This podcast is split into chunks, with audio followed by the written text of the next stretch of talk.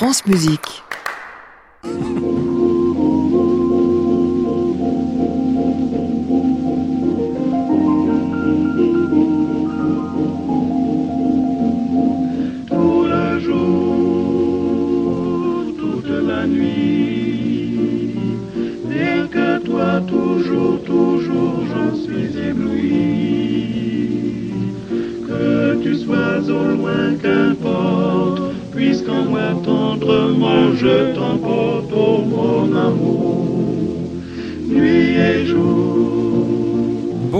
Tous et bienvenue dans le Classic Club sur France Musique tous les soirs de la semaine, 22h, en direct depuis l'hôtel Bedford à Paris, au 17 rue de l'Arcade. C'est donc la fin de la grande journée qui était consacrée aujourd'hui à Bertrand Chamaillou. Il a fait la matinale, il a fait Denissa, il a fait l'Odéon, il a fait Alex Dutil, du jazz et puis une grande soirée de concert qu'on vient d'entendre là. Il est avec nous dans le Classic Club, mais rassurez-vous, cette fois-ci, avec des non-musiciens. Enfin, les choses vont se discuter peut-être. On va parler ce soir avec Lambert Wilson, Alain Ray, Antoine Wagner et donc Bertrand Chamaillou, ensemble jusqu'à 23h. Bienvenue à tous dans le Classic Club.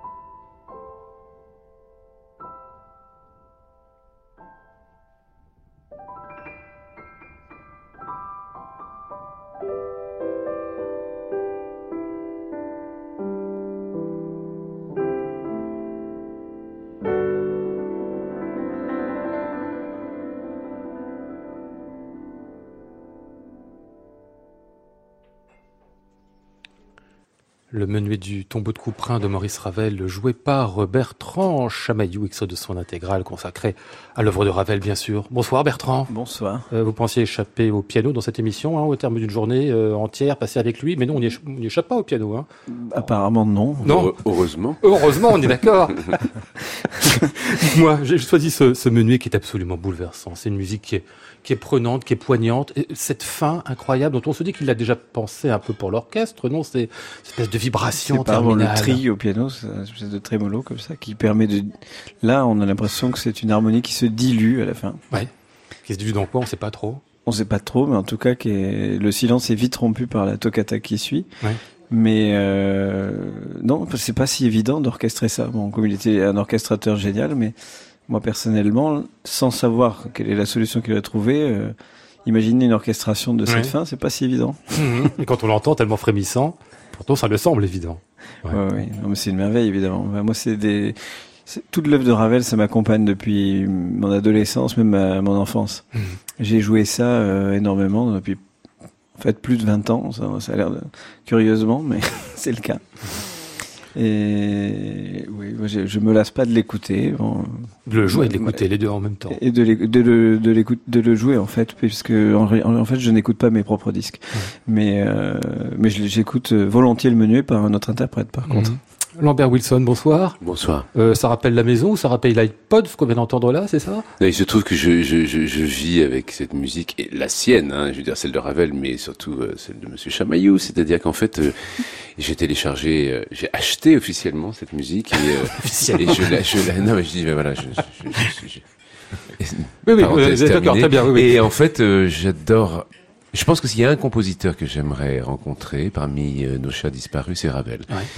Euh, J'écoute beaucoup cette musique pour jouer, euh, pour parce qu'il provoque des émotions très spécifiques, très, comme tu disais, Bertrand, très frémissantes, euh, soyeuses, chatoyantes et oui, en fait, sans doute cette rencontre serait assez ennuyeuse parce mmh. que le personnage resterait peut-être hermétique, tout le mystère demeure dans la musique, dans ce qu'il a créé, et qu'il était peut-être pas très rigolo à rencontrer.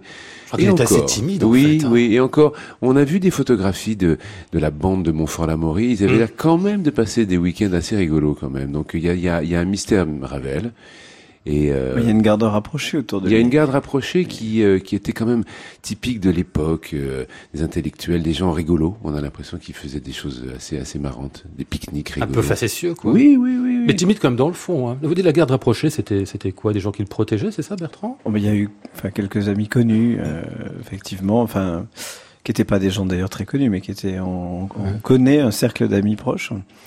Mais après, on sait que c'est un personnage très réservé et a priori euh, assez sec même, enfin ouais. un peu euh, distant, euh, peu enclin à, à sociabiliser. Ouais. On aimerait le rencontrer, mais ce que disait Lambert est tout à fait juste, c'est-à-dire qu'en fait on confond souvent, hein, euh, façon proustienne, euh, enfin inversement proustienne, euh, l'homme et l'œuvre. Oui, mais quelqu'un qui provoque cette émotion dans sa composition, ne pouvait pas être un mauvais bougre. C'est-à-dire mm. que forcément, il y avait quelque chose de totalement... Sa perception du monde, comment il la euh, réinterprète dans la composition, euh, ça, ça, ça m'intrigue énormément. Le problème avec Bertrand, c'est qu'en fait, à partir du moment où il joue, on a du mal à entendre les autres pianistes. Et ça, ouais. c'est vrai. Particulièrement... Enfin, je, je m'attendais à ce qu'on commence à, après oui. les éloges de la journée... À tout critiquer à, un peu. Mais non. critique. ça va mais après, ça va venir. Attends, je, je me chauffe un peu. la caresse d'abord, la baffe, oui, enfin définition, ça, qui on n'arrive plus à écouter d'ailleurs, par exemple dans Ravel, euh, après Bertrand.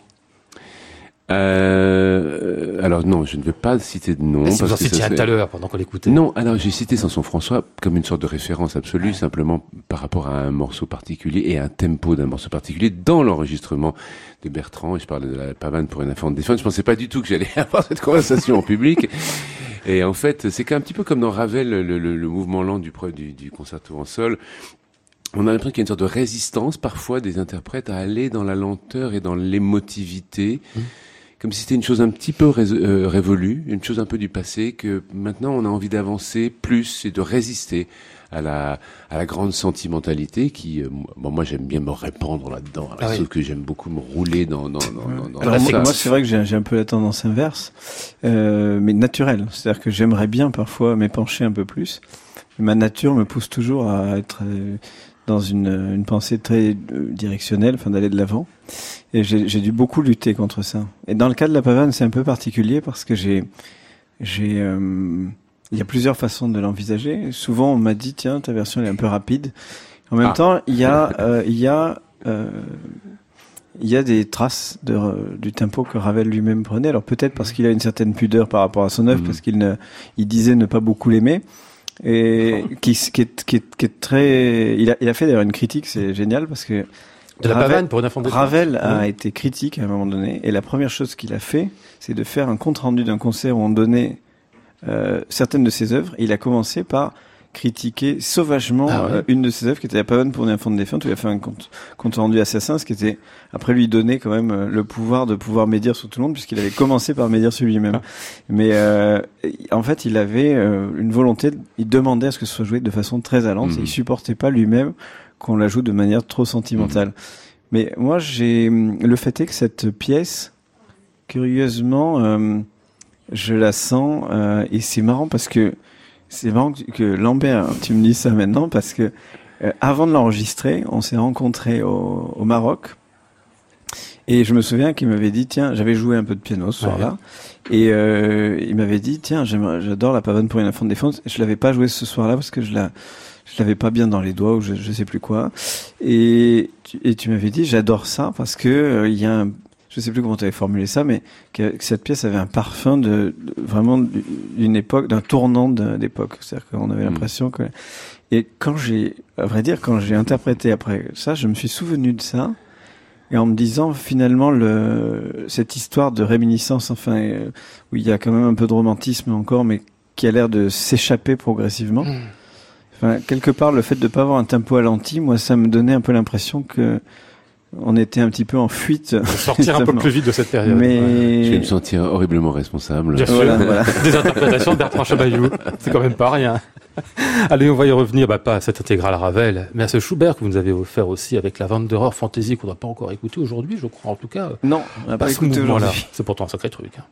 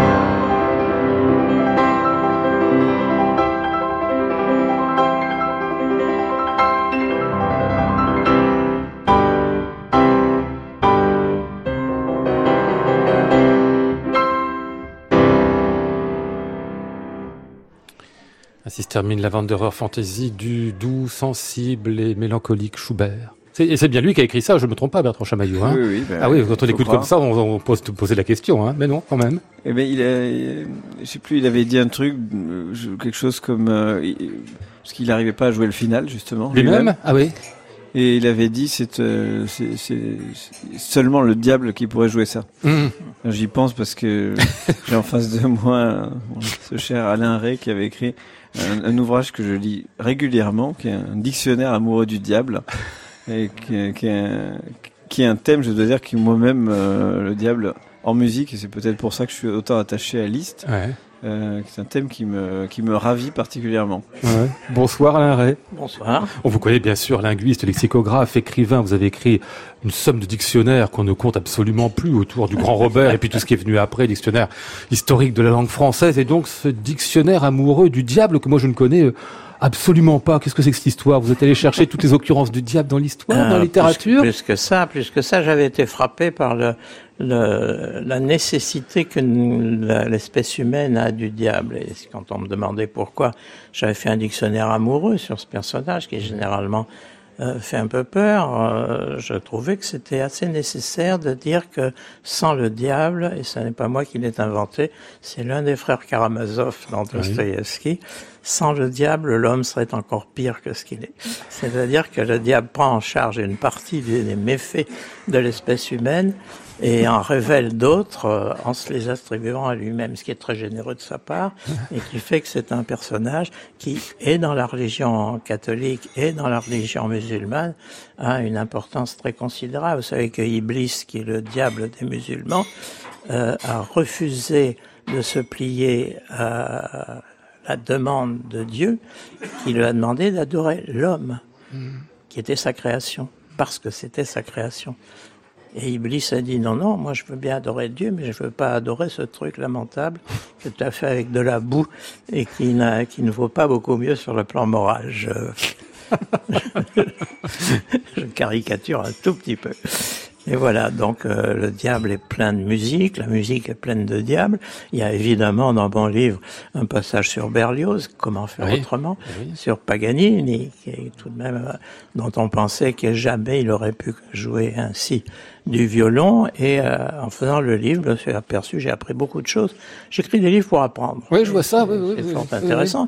Parce que Paganini, figurez-vous, je l'ai lu, mais je n'en ai pas la preuve évidente, était un immense guitariste aussi. Que il jouait de la Oui, guitare pratiquement aussi bien que du violon. Donc on, on pleure qu'il n'y ait pas eu de disque à l'époque, ni de France Musique, Oui, oui. pour garder cela.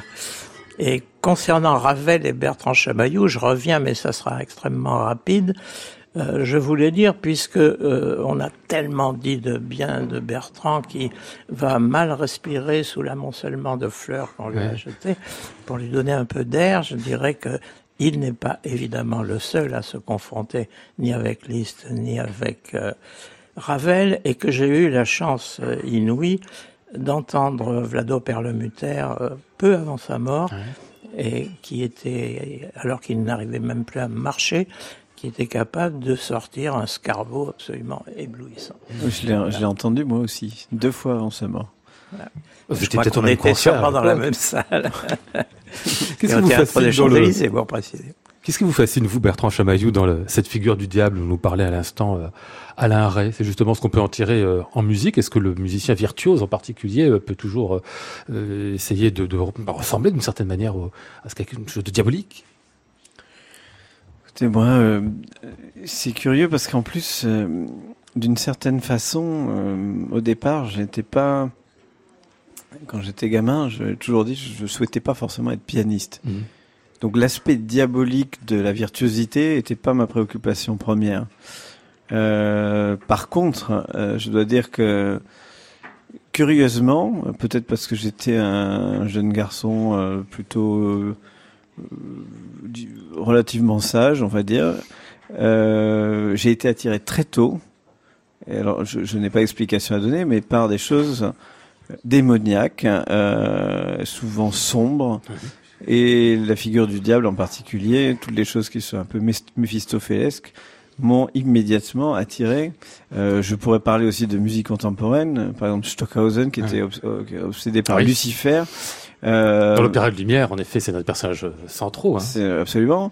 Et puis, euh, effectivement, dans le romantisme, euh, Liszt et Berlioz en particulier. Mm. Et Liszt, que donc voilà, je me suis fait très tôt connaître euh, avec cette musique, mais je pense que la figure diabolique a précédé la- le côté plus angélique euh, des, des partitions tardives. Ouais, Mhm. surtout Lambert le côté le angélique de diable, est un, le diable est un ange. Ah oui, mais d'une certaine façon, absolument. Et surtout le côté angélique de Bertrand, c'est que c'est très difficile d'imaginer une fascination démoniaque chez Bertrand Chamaillot qui Oui, n'incarne que l'angélisme. Enfin, non mais c'est clair, c'est clair. Il est, d'une- il est, il est très lumineux et très euh, enfantin aussi, euh, malgré la difficulté et la, et la noirceur du répertoire qu'il aborde. Il est un être euh, lumineux et, euh, et, et de, et de jeunesse. Il incarne ça vraiment. En tant que personnage, disons, euh, théâtral, euh, en tout cas. Donc le, le- diable est éclatant, lui aussi. Ah, voilà. Vous voyez que c'est les catholiques Oui, qui ont rendu le diable noir et ténébreux, alors qu'au départ Non, il ils était l'ont non. inventé, mais ils l'ont mal inventé, ils l'ont mal, ils l'ont maltraité, là.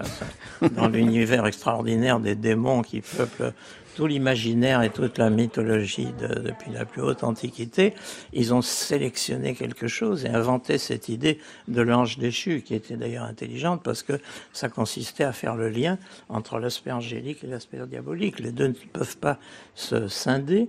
Et euh, pour en revenir à Bertrand Chamaillot, puisque c'est de lui qu'il s'agit, Du diable je trouve qu'il y a chez lui, par exemple, dans ses interprétations listiennes, à la fois euh, l'angélisme qui est chez Liszt, mais aussi un certain diabolisme et une certaine façon de cacher ses sentiments euh, dans une espèce de violence épique euh, qui n'appartient qu'à Liszt et qui consiste à exploiter les possibilités d'un instrument qui est arrivé à son apogée, le piano, ce qui était absolument pas possible du temps du pianoforte. hein, bien. Euh, et nous en parlions au téléphone l'autre jour avec Bertrand. Il est certain que euh, Liszt est allé au bout du piano et que tout ce qu'on a pu faire après, au XXe siècle et au début du XXIe, n'apporte rien de fondamental par rapport à ce que Liszt a exploré euh, avec cet instrument, par cet instrument, dans cet instrument et en devenant quasiment l'instrument. Moi, c'est une chose qui me frappe, c'est qu'il y a certains interprètes qui arrivent à devenir l'instrument. Une sorte Et- d'homme Ils sont interprètes et instruments à la fois. Et par exemple, euh, j'ai toujours été fasciné par euh, certaines interprétations violonistiques de, de Vivaldi, où on a l'impression euh, que l'interprète n'est plus un interprète, mais que c'est le violon lui-même qui vient sur la scène parler. Le mélomane que vous êtes, Alain, et passionné et très connaisseur, comme on s'en rend compte, nous a apporté un disque aussi ce soir. C'est pas du piano du tout, c'est la voix de Marc Moyon qu'on va entendre ici. Estatai cum ome perdit, per amor in longe state. Mas eram sui reconogit, che o avia fai fulate. Catut serade salvate, carmera de chan recresus, et on eu plus esteramus, mais feira de mondam nace. A tal domna mera rendus, cam nunam et decurace, e sui mentarta persebut, che tropai fai long badace. Oi mai se grai son usage, de quicem voia serai drus, et trametrae per tut salut et aurae mais corvulace.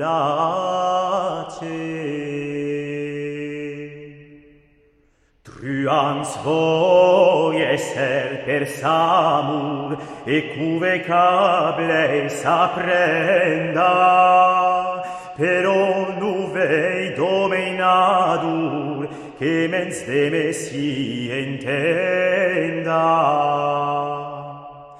mas vel mes cableis contenda, cautranam plus belle meiu,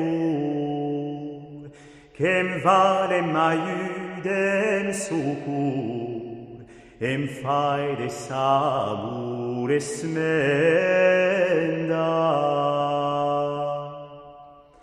Ac estam a faitandonum, che placica mer semprenda e preclade seu amadur che il becem farà num venda.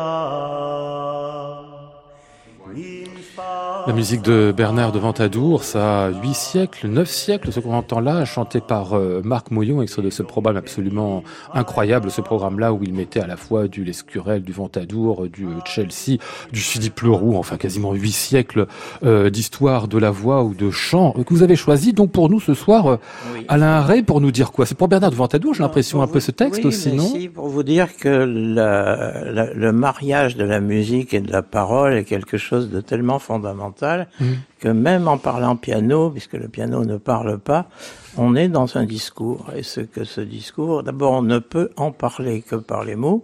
Ensuite, euh, euh, le discours musical est une variété de rhétorique avec une richesse que ne connaît pas le langage articulé, mais le langage articulé a d'autres moyens et d'autres mystères. Et euh, en même temps, été content de rendre hommage à cette langue qui a été si maltraitée, qui est l'occitan, et que les troubadours, qui, entre parenthèses, ont inventé l'amour tel que nous le connaissons maintenant, car avant eux, c'était l'amour de Dieu, euh, c'est-à-dire la fidélité absolue euh, qui était la valeur suprême de la féodalité. Et il a fallu que ça passe. On disait ameur, comme, on- comme fleur florem a donné fleur, amor amorem a donné ameur. Ça s'écrit amur en général dans les textes anciens français. Et puis tout d'un coup, on voit apparaître l'amour avec cette ce ou euh, qui vient du sud, qui vient d'Occitanie, et qui est le message des troubadours, c'est-à-dire la création d'une nouvelle poésie, d'une poésie qui cesse d'être épique pour devenir euh, affective essentiellement. Et ceci coïncide avec la naissance d'une nouvelle musique, car la musique ne cesse pas d'être nouvelle. On le sait très bien, le dolce stile nuovo, on peut le dire tous les siècles, parce que il y a toujours ce, ce genre d'invention. Euh, L'Occitan, c'est bien loin de nous, non, euh, Bertrand Chamaillou? Oui, moi, mais... Qui est occitan Oui, ça je suis toulousain et d'origine Ah oui albigeoise, donc. Ah oui, c'est vrai. on Ah est bah dans, oui. dans- dans le, en plein dans le, dans le sujet. Mais mes grands-parents parlaient occitan. Ah bon Ma grand-mère m'avait dit qu'elle avait appris l'occitan avant d'apprendre le français, qu'elle avait appris pour aller à l'école. Donc, euh, Ah oui, donc c'est pas si loin de bien ça, en fait. Non, non, c'est pas si loin. Et puis l'idée du discours musical, évidemment, ça peut que toucher un musicien, ce que dit ici. euh, Absolument. Alain. Alors moi, je, moi, c'est très surprenant parce que j'ai tout fait à l'envers, euh, parce que je souscris euh, à 200% à ce que je viens d'entendre. Mais moi, curieusement, j'ai dû reconstituer ça parce que euh, moi, je suis parti dans une relation à la musique très très abstraite, euh, avec absolument pas d'idée du signifiant. Et même pas, euh, par exemple, pendant très longtemps, je retenais absolument pas les paroles des chansons. Je parle même pas simplement dans la, la musique classique, mais dans les, quand j'entendais, je n'écoutais que la- le- comment c'était fait, l'harmonie, l'orchestration, etc. Mais jamais, euh, enfin, il fallait après que je fasse un effort pour, pour comprendre les paroles. Et euh, c'est d'ailleurs pour ça que pendant longtemps, enfin, c'est mon explication, je me suis surtout intéressé aux musiques des deux derniers siècles, 20e et 19e, qui sont des musiques quand même plus picturales, je dirais. Mhm. Alors que avant le 19e siècle, je pense que le lien entre la, la rhétorique Mhm. Et la musique, est- il y a quelque chose qui est indissociable. Et d'ailleurs, la ça, musique passe, ça passe faite- souvent par l'opéra aussi, en plus. Oui, Leur mais en la plus, musique. la musique, le discours musical dans le classicisme et avant, il est vraiment intimement lié à, euh, aux mots Mhm. et à la façon dont on découpe euh, les phrases, enfin euh, la syntaxe, etc. Euh, ce qui est pas du tout, ce qui est différent après. C'est-à-dire quand on pose des mots sur la musique, après on est quand même sur Mhm. euh, c'est en général euh, une relation à la musique qui est plus abstraite et plus euh, picturale. C'est d'ailleurs pour ça que les instruments ont énormément évolué vers des instruments qui expriment des couleurs et des, des, des dynamiques aussi beaucoup plus amples, etc. Aujourd'hui sur France Musique, journée Bertrand Chamaillou. Nous sommes à la fin de cette journée euh, Bertrand Chamaillou en direct depuis Bedford et pour le Classic Club à 22h32, trois invités donc euh, non musiciens euh, de Bertrand mais qui la connaissent fort bien la musique. Bah, bah, c'est des chanteurs, Lambert. Oui, mais pour moi c'est instrumentiste, vous comprenez, musicien. On dit toujours, il est, chanteur ou il est musicien? Mais ça c'est un défaut du, c'est un défaut du classique. J'aurais pas dû la faire celle-là. et le troisième invité, c'est donc Antoine Wagner. Bonsoir. Bonsoir. Bon, alors on est sur France Musique. Vous allez, vous allez m'excuser, mais avant de parler d'Antoine, je vais parler de Wagner. Quand, quand on reçoit quelqu'un qui s'appelle Wagner, on dit comme le compositeur, non, rien à voir. Vous si, à voir. Dites-moi qui vous êtes, parce que c'est comme incroyable. Moi, j'ai l'impression de voir un, un ours blanc quand je vous vois là. Je, je suis l'arrière, arrière, arrière petit-fils de Franz Liszt. Non, de, de, et de, et de mais, de mais, de Richard aussi. Et de Richard. L'arrière, arrière. Voilà. Arrière, arrière de Franz Liszt, parce qu'en fait, en fait, euh, arrière, Wagner a épousé la fille de Liszt, voilà, Cosima. C'est ça. Donc vous êtes en fait, il y a eu Richard Wagner, il y a eu euh, derrière Siegfried, voilà. il y a eu Wolfgang, il y a eu Eva Wagner, qui est votre mère. Et puis vous, euh, aujourd'hui. Vous y connaissez mieux que moi. Dans votre généalogie, j'espère que vous la connaissez un peu quand même. Vous savez qu'elle est, elle est incroyable. Où est né Antoine? À Evanston, dans l'Illinois. Qu'est-ce que vous faisiez ah, ouais. là-bas d'ailleurs tiens euh, je suis. Enfin, qu'est-ce que faisaient vos parents, pardon, enfin votre maman Ils sont allés découvrir l'Amérique. C'est vrai Oui, c'est vrai. D'accord. Voilà, et on y est resté deux semaines. Et euh, j'ai grandi entre Munich, Londres et Paris. Et, et, et Bayreuth un peu, non Bayreuth l'été. L'été, oui, bien sûr, oui, pour le festival. Quoi. Pour le festival. C'est-à-dire que vous avez passé votre enfance dans les coulisses du festival de Bayreuth, c'est ça Voilà, ou dans le jardin. À Van Fried. Voilà. Van Fried, c'est chez vous Non, c'est pas chez moi. Non mais bon, ça va, c'est Non mais c'est sidérant quand même. Ouais. Je vois Robert Wilson qui vous regarde avec un air aussi. Ça fait quelque chose. J'essaie d'imaginer, j'essaie d'imaginer Antoine à Bayreuth dans les dans les jardins justement avec un train de manger les saucisses Nürnberg, Nürnberg Art. Exactement. Au moins trois fois. Voilà. à chaque ça, me, ça me laisse rêveur. Voilà. Ah oui, oui, je comprends. Vous, vous aimez les, les, les opéras du, de l'arrière, arrière. Euh... Oui, beaucoup. Grand-père, beaucoup, non, vraiment, ouais. ouais, beaucoup. Ah ouais. J'ai commencé, j'ai été initié à l'opéra avec les opéras de Wagner, donc le, le reste paraît plutôt, euh, plutôt facile. alors, alors, ça veut dire que, que comme c'est toujours dans la famille que reste Bayreuth, vous pourriez être un jour directeur du festival de Bayreuth? Je pourrais. Ah, incroyable. Bon, je, je le tiens. Peut-être le futur, ça fait quelque chose quand même. non mais c'est sidérant. Bon, vous n'êtes pas là que pour ça, pour parler de la famille, mais de vous-même aussi, Antoine, et de votre rencontre avec Bertrand. On va y revenir, mais on va entendre la musique de, de, de l'arrière-arrière grand-papy, si vous voulez bien. Comme vous avez fait un spectacle qui s'appelait Kundry, eh ben, celle qu'on va entendre ici dans, dans Parsifal.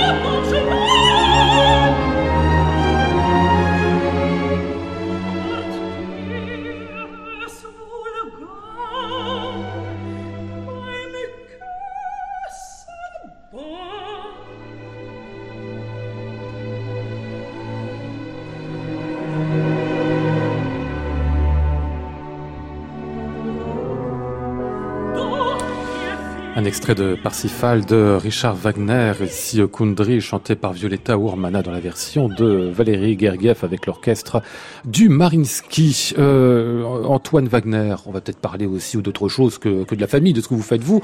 Vous êtes plein de choses, vous êtes photographe, euh, plasticien, euh, installateur, metteur en scène aussi depuis peu. Est-ce que, enfin je veux dire, c'est une sorte de, de, manière de refaire finalement l'œuvre d'art total après, après Richard d'une autre façon? Euh, L'art total est clairement quelque chose qui, euh, qui inspire mon travail, c'est certain. Euh, je pense que le, le, le, le médium ne définit pas nécessairement ce que j'essaye de dire mmh. finalement. C'est-à-dire que ce que vous avez envie de dire peut passer par différentes, euh, différents biais, en voilà. fait. Ouais. Mise en scène, je disais récemment, parce qu'il y a eu une Valkyrie, c'était cet été, c'est ça C'était cet été, c'était au euh, New World Center à Miami. Ouais dans l'enceinte du Miami Music Festival. Euh, et euh, c'était une mise en scène avec Linda Watson et, et Alan Held. Et un, je me suis occupé autant de la mise en scène que des décors, qui étaient principalement des projections et, et des costumes faits par un par un designer japonais, enfin qui, qui est français vivant au Japon, qui s'appelle Julien David. Ouais. Et on a réussi à créer un univers euh, assez euh, original qui a été inspiré par, euh, je dirais, 36 ans de, de production. euh, de tout ça que vous avez vu avant, voilà, c'est ça Parce que vous avez tout vu en fait à, à Bayreuth depuis, oui, c'est ça, vous oui, 36 voilà. ans, c'est ça voilà. ouais. Absolument. Considérant ça. Euh, Bertrand Chamaillou, c'est un ami à, à, vous, Antoine Wagner.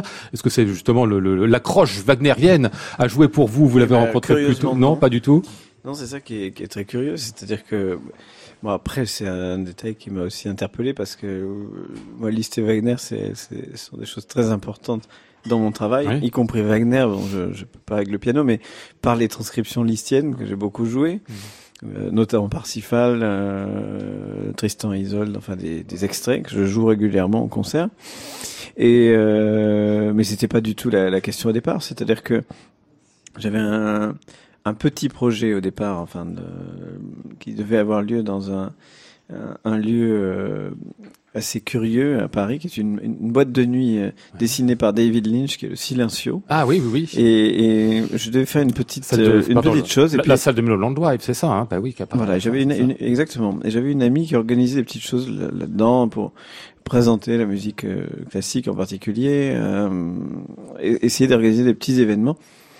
Et puis, bon, je lui ai dit pourquoi pas, on pourrait faire quelque chose, mais je lui ai dit, moi, j'ai pas très envie de faire. Un... J'ai dit, si je fais dans un endroit un peu spécial comme ça, j'aimerais bien le faire avec un plasticien mmh. ou je essayer de. Le je peux pas le faire tout seul. je veux dire, c'était quelque chose qui que je faisais euh, comme ça un peu amicalement, mais je me suis dit, ce serait sympathique de d'essayer de faire quand même quelque chose, même pour un public très restreint, un peu spécial. Et elle m'a, euh, euh, elle-même, elle est très liée à les plasticiens. Et, et elle m'a dit, mais j'ai un ami qui est formidable, il faudrait que vous vous rencontriez, Antoine Wagner. Et moi, en fait, le nom, évidemment, je me, je me suis dit de toute façon, il- ça n'a aucun, aucun rapport. oui. J'ai même pas cherché un rapport, mais j'ai vu son travail que j'ai énormément apprécié, des photos en particulier. Et je lui ai dit, mais ça, écoute, on devrait essayer de se rencontrer. Et donc on s'est rencontrés, je me souviens, bon voilà, c'est là que j'ai appris ça, mais c'était pas du tout le, le propos au départ. Enfin, je veux dire, euh, et d'ailleurs, on devait travailler sur quelque chose qui est, à mon avis, assez wagnérien dans le fond, mais c'était une pièce de Luigi Nono. Ah oui. Il se trouve que ce projet n'a jamais eu lieu. Euh, Pour l'instant. voilà. En tout cas, pas dans le, pas au silencio. Je pense qu'il n'aura pas lieu là. Mais, euh, mais on a effectivement un projet obscur en construction. Euh, Obscur et démesuré, rassurez-moi. Mais ins- inspiré quelque part par Silencio, parce qu'il tourne autour du silence aussi. oui. Pour l'instant, il se construit d'une manière euh, dans, dans, dans, un, dans un certain mutisme, on va dire. Dans mais un mutisme, d'accord. mais- Ça m'a l'air mystérieux votre manière de faire. Mais- des- Faut dire, les plasticiens, c'est toujours n'importe quoi. En fait, ils partent sur une idée et puis tout d'un coup, ça fait des. Vous savez, ça marche comment, Antoine? Qu'est-ce que vous savez? Ah, Il n'y a pas de règle. hein. Il y a pas de méthode, c'est ça, Il n'y a hein. pas de méthode. euh, en fait, c'est les, c'est les contraintes qui forment le cadre, et puis ensuite, euh, on approfondit à l'intérieur des contraintes. On approfondit à l'intérieur des contraintes. Ça vous dit quelque chose, Lambert Wilson, comme manière de, de, de bosser, ça? Mais oui, c'est le quotidien des acteurs avec les metteurs en scène, bien sûr. Ah oui. J'imagine tout à fait les, les chanteurs dans la Valkyrie lui dire euh, non, non, mais attendez, euh, approfondir, à- approfondir à partir. de- Oui. Approfondir les contraintes, qu'est-ce que tu veux dire, mais C'est ça qui est formidable. Je veux dire, sinon c'est quand c'est cadré, quand c'est tout est fait d'avance, c'est ça, c'est- la mort, c'est ennuyeux. Hmm. Ce qui est formidable, c'est l'aventure. Voilà, les choses qu'on qu'on invente. Ben oui, Et mais je, je rêve de voir sa, sa mise en scène, parce qu'en même temps, en étant plasticien, en, même, en étant arrière, arrière, arrière petit-fils de Wagner, et en étant euh, en même temps fils et, et, petit-fils de, de gens qui sont dans le théâtre, et en étant plasticien, ça me passionnerait de, de, de, de voir son travail, vraiment. Oui, parce que là, du coup, c'est naturel que vous avez grandi dans la marmite, je veux dire. hein, c'est ça, hein, bah oui, c'est pas la question. Mais j'ai une question à lui oui, pardon. poser Ah bah, oui, pardon. Euh, Antoine, tu, tu te sens que- que- de quelle culture? Parce que tu t'as parlé de, de l'Amérique, de l'Allemagne et de, et de la France et de l'Angleterre. Euh, franco, allemand et américain. Voilà, veux bien. c'est- C'est comme ça que ça se passe en euh, répétition. C'est-à-dire que finalement, il s'en voilà, il s'en sort avec Voilà. une, une roublardise. Il y a un, il y a un Non, ordre. entre Arte et NPR. Voilà. ça, c'est parlant. Et alors, l'identité, puisqu'on parle tout le temps d'identité, elle est où pour vous? Excusez-moi, c'est une question un peu politique idiote, hein, mais on, on, on l'évoque tout le temps en ce moment, j'ai l'impression. Elle est presque totale, apparemment. Ouais, j'ai l'impression qu'elles ne sont pas posées problème. Il y a quand même un problème qui est posé par les plasticiens, Bertrand Chamaillou, c'est que nous, en musique, euh, comme on dit classique, la chose, elle est écrite, quoi. Lorsqu'on a face en soi un plasticien qui veut tout changer, si on n'est pas compositeur, comment on fait? La chose est écrite et vous savez, c'est en même temps, moi par exemple, euh, dans le cadre de la musique, il y a, il y a- il y a deux façons de faire de la musique. Enfin, il y en a beaucoup plus en réalité, il y en a, il y en a 25 000 mais, ou, ou des millions, j'en sais rien. Mais il y a au moins deux choses qui s'opposent, c'est la, la tradition écrite, la Mhm. tradition orale. Et, euh, et je dirais même, il y a euh, des pratiques euh, qui peuvent se recouper parfois, mais le fait d'être collé strictement à un texte ou d'improviser. Bon, par exemple, les musiciens de jazz en particulier.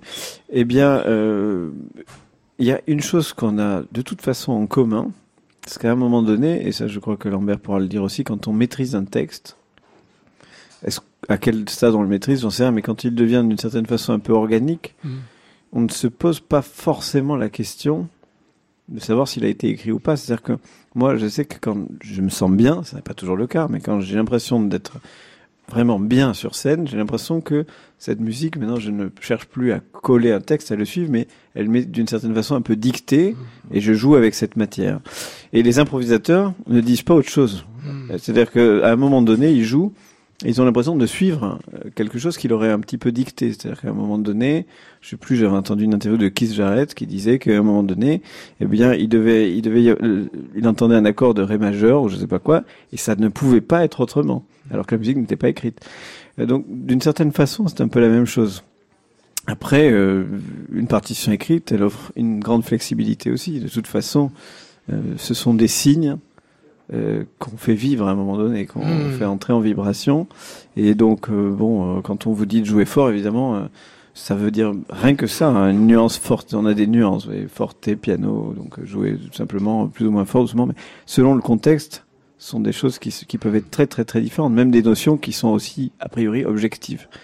Donc je vous parle pas de tous les petits signes quand on doit faire un accent, quand on doit faire une ponctuation, etc. Ça c'est euh, c'est quand même, euh, encore une fois, il y, a un- il y a un cadre, mais euh, jusqu'à quand il y a une contrainte, ça, je, je ne sais pas. Et cette idée du texte qui est tellement incorporé, euh, Lambert Wilson, on le retrouve ça aussi avec le texte, enfin j'imagine, avec le texte qu'on dit sur scène lorsqu'on est au, qu'on est au théâtre. Hein.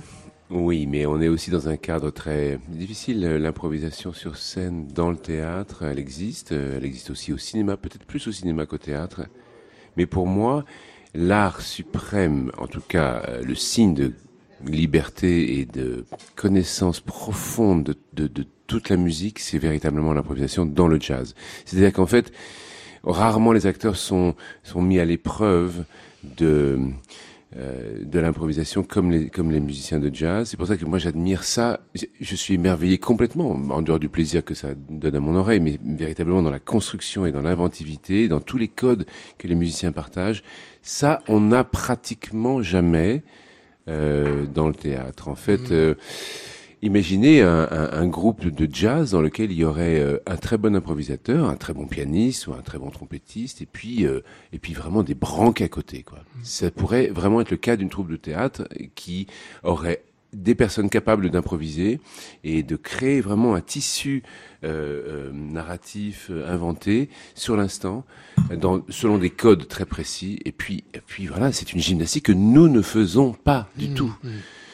On peut le faire de temps en temps avec des, des, des jeunes acteurs qui ne sont pas euh, euh, verrouillés dans le, dans le métier et en fait euh, on leur vole quelque chose, on les secoue très fort et ils arrivent à c'est de l'improvisation, mais c'est malgré eux d'une certaine façon. C'est pas contrôlé et c'est sans art. On va vous entendre Lambert Wilson dans ce qui suit. C'est un extrait de Per Gynt. Il y a quelques J'ai bien fait, voilà, c'est la punition. Bah, puisque vous êtes là. Vous jouez Per Gynt avec une voix de gens. On se demande même si c'est vous. Si c'est pas vous, c'est pas grave, on va le laisser. Hein. Allons bon. Vous nous allez nous dire ça. Lâchez-moi, vermine du diable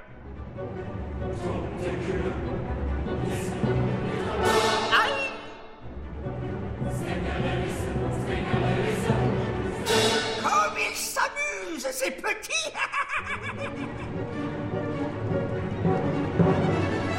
Tu vas me lâcher, sale mioche.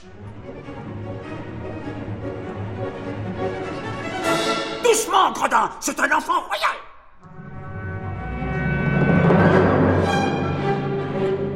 Vite, un trou à rat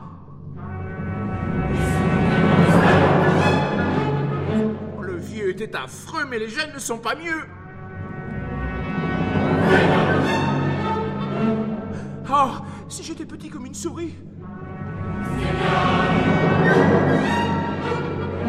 Ah, si j'étais un pou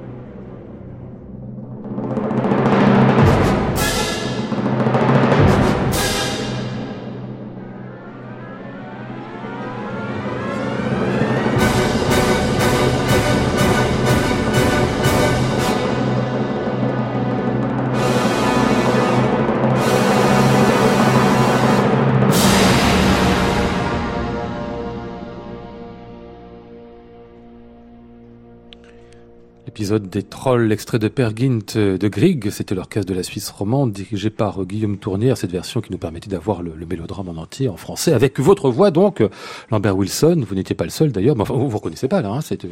Non, mais c'est un très beau souvenir parce qu'en fait, ce mélodrame-là provoque une émotion incroyable dans le public et parmi toutes les œuvres avec euh, orchestre et récitant auxquelles j'ai pu participer, Per Gunt, c'est véritablement celle qui provoque une, euh, une émotion immense et euh, je retrouvais le public vraiment les, les larmes aux yeux mhm.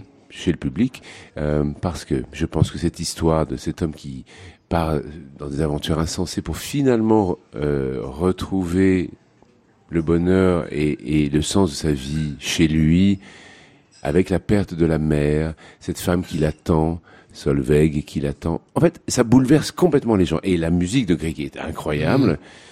Mais j'ai fait plein de choses. Je sais pas, Manfred, Lelio, euh, enfin tous les tous les mélodrames, etc. Il n'y a que Per qui provoque une émotion aussi forte. Mm. C'est très étonnant. J'adore le faire. Mm.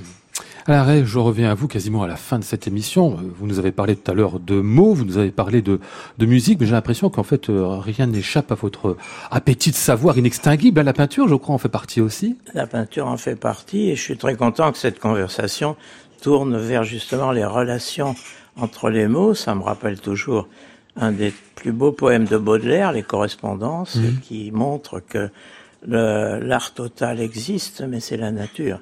Et que ce que l'homme est capable de faire, c'est une recherche de l'art total qui n'arrive jamais à être abouti. Mais ce qui est abouti, très souvent, ce sont les liens qui sont tissés entre les différents arts.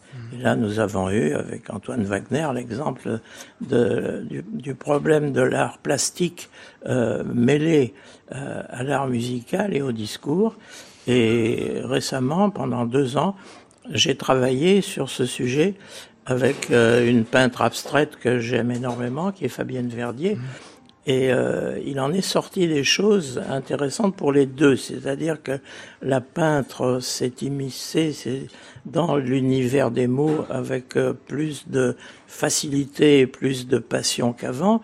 Et moi, j'ai compris que pour faire parler, pour expliquer, pour ouvrir ces espèces de, boîtes euh, magiques que sont les mots, et à l'intérieur duquel il y a tellement de choses euh, qu'on ressent mais qu'on ignore, mmh. ce qui est merveilleux.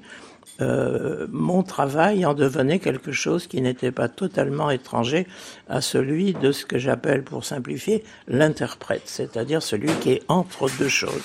Et l'interprète, comme le traducteur, transducerait, hein, conduire à travers, mmh. et interprète, c'est euh, être inter entre les deux. Et cette situation d'être entre deux, c'est la situation la plus favorable euh, pour euh, évoquer justement le rapport entre des arts qui euh, apparemment et à une écoute ou un regard naïf paraissent sans rapport. Hmm. Tout a un rapport. Et voilà, donc ça m'a permis de me sentir un peu moins misérable par rapport à l'univers des arts que, que j'aime tant. Antoine Wagner, je, vois vous écouter à les yeux brillants, comme si ça vous disait plein de choses. Non, mais je, je suis d'accord avec Alain que euh, euh, donner une voix à la nature serait peut-être euh, ce qui se rapprocherait le plus de, de définir l'art total. Mais au lieu de ça, on la tue. La nature. C'est vrai que les, les photos, que les premières photos que j'ai vues de Antoine sont des très belles photos de la nature, ah justement. C'est une grande part de ton travail. Ouais. Tout mon travail tourne autour de la nature. Mais la nature, c'est-à-dire laquelle? Celle de la terre, celle des animaux, des plantes? L'eau principalement. Ouais. Ouais. Et les grands peintres sont forcément inspirés par des formes naturelles. Euh, qui peuvent être d'ailleurs des formes qui sont pas perceptibles à l'œil nu. Le jour où il y a eu la microphotographie pour voir euh, des, des, choses totalement microscopiques et que l'œil humain ne voit pas, euh, on a des univers plastiques nouveaux qui se sont révélés et qui ne sont pas étrangers à l'évolution de l'abstraction. Mmh. Les fractales. Lambert Wilson. Ah oui, c'est ça. On va fermer cette émission, messieurs, avec juste quelques mesures de votre dernier disque. Bertrand Chamaillot, on n'aura même pas le temps d'en parler dans cette émission, mais nous va raconter tellement de choses belles. Tant pis, ce sera pour une autre fois. C'est la euh, dernière musique de Bertrand Chamaillot pour, pour, la, pour la journée Exactement. Ah. ça soulage.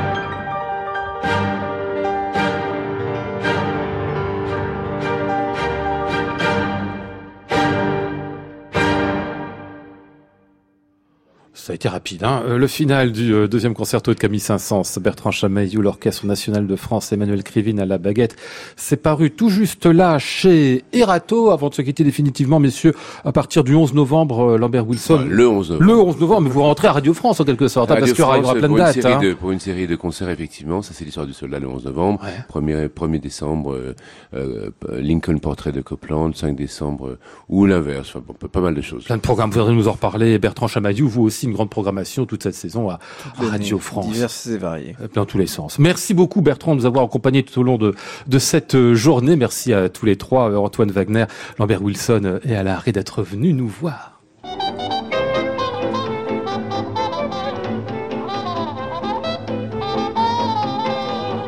Nous étions ce soir avec Flora Sternadel, Maud Nourri, Antoine Courtin, Loïc Duros, Andreas Jaffré et Cyprien. Voici le ciel peuplé de ces moutons blancs, voici la mer troublée, spectacle troublant.